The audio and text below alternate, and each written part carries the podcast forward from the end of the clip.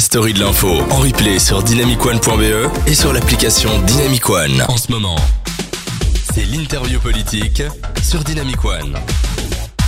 C'était pas alors on danse en studio, c'était alors on parle. Hein. On a, ça a beaucoup, Alors on a, on a beaucoup débattu. Vous Grand, avez beaucoup grand, débattu, débat. effectivement. Et on a reçu des messages. Tu me faisais signe, Yann euh, Oui, oui, oui, Kassem, on a reçu des messages euh, par rapport au kérosène. Donc on a Nico qui nous dit c'est scandaleux que le kérosène ne soit toujours pas taxé en Belgique.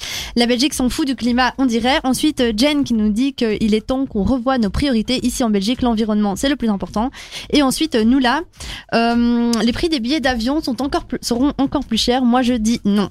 D'accord, ah bah Voilà. justement. Moi, j'ai un petit truc à dire. Ah, oui. Qu'on taxe ou pas le kérosène, euh, il y aura toujours du kérosène et ça polluera toujours la terre. Donc qu'on le taxe ou qu'on ne taxe pas, en soi, ça n'a rien à voir avec le climat. C'est, c'est, Bah si, parce je, vois pas ce que ça va changer et- de, de, de taxer ou pas. Mais ça Parce va qu'on aura toujours besoin la autant de kérosène dans un avion. Ah bah justement, c'est parfait. Vous me faites quoi ma transition. euh, si Vous faites ma transition pour qu'on parle maintenant avec euh, notre candidat. Julien. Eukendal pour le Parti Socialiste. Alors, raison, c'est une belle remarque. On a parlé effectivement du kérosène, de la taxation. Euh, on- moi, j'ai lié ça à, l'emploi. hein. donc voilà, hein, taxer le kérosène n'aurait pas d'effet négatif sur l'emploi. Parlons peut-être euh, du climat. Parlons de, de, de, de l'impact qu'a le kérosène sur euh, sur ça, Julien. Euh, un avis, peut-être un mot. J'entendais un- que. C'est un transport qui est super polluant et je suis désolé Mhm. d'être impopulaire, mais on doit moins utiliser l'avion aujourd'hui. Moi, je trouve ça complètement débile qu'on puisse prendre un avion de Bruxelles pour être dans le sud de la France et que ça coûte moins cher que de prendre le train. Ouais. Et ça, c'est lié notamment aux axes, à, à la TVA qu'on n'applique pas sur le kérosène. Ça n'a pas de sens. Donc, on doit absolument inciter les gens à prendre des moyens de transport euh, qui sont moins polluants parce que oui, il y a du kérosène, mais si on l'utilise pas, ce sera quand même mieux pour le climat. Oui, ça Donc, c'est sûr. donc autant, autant éviter d'utiliser du kérosène, même s'il existe sur cette planète, autant pas le, le, le, le, le- faire flamber dans des réacteurs d'avion.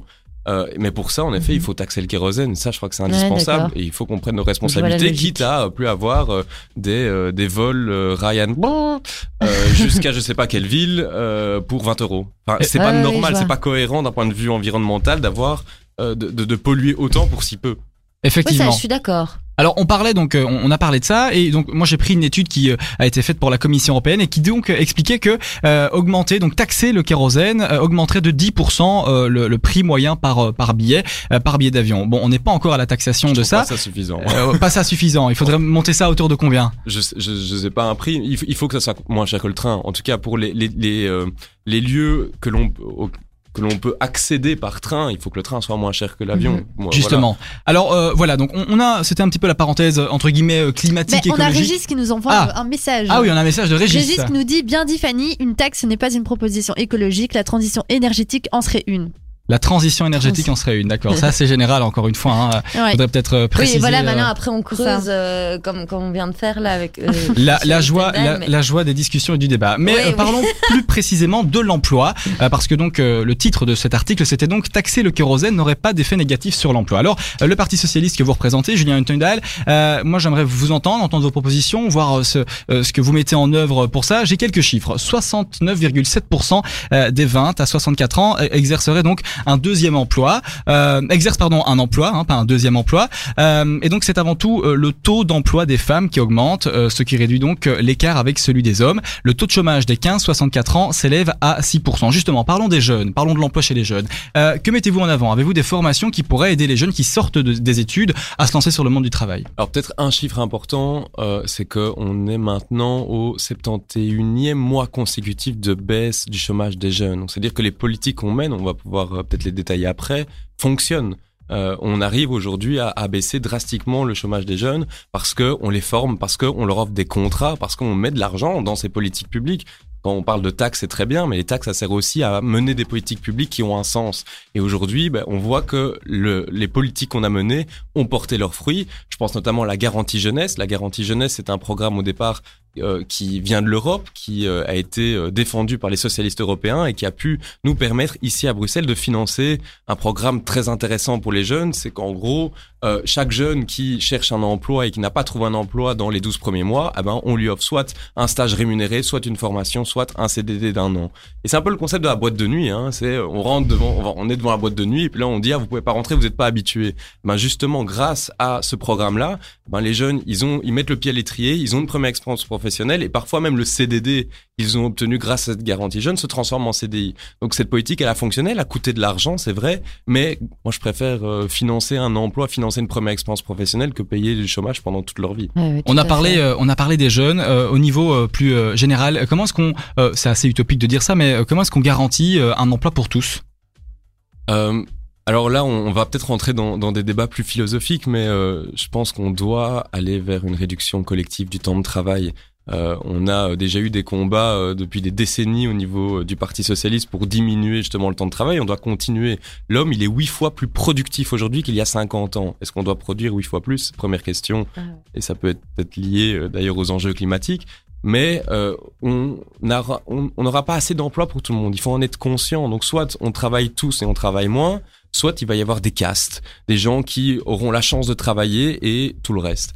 Voilà, moi je suis pour une répartition du temps de travail pour que chacun puisse aussi avoir une vie plus équilibrée. Quand on voit que le burn-out explose, que les dépressions explosent, c'est pas un hasard, c'est parce que on est aujourd'hui acculé dans le monde du travail, parce qu'il y a des temps partiels euh, qui sont subis, parce que euh, il y a aujourd'hui une précarité euh, des travailleurs. Aujourd'hui, il y a des travailleurs qui vivent dans la précarité. Ça n'a pas de sens.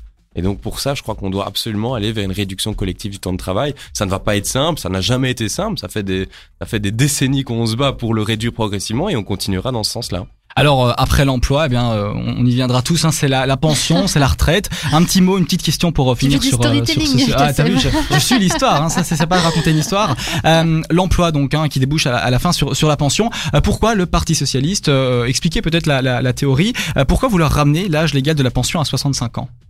Bah, notamment pour des questions d'emploi. Euh, si euh, on augmente l'âge de la pension, bah, les personnes vont travailler plus longtemps et donc les emplois qui auraient pu être disponibles ne le sont pas. Donc déjà pour cette raison-là. Deuxièmement, pour des questions de pénibilité.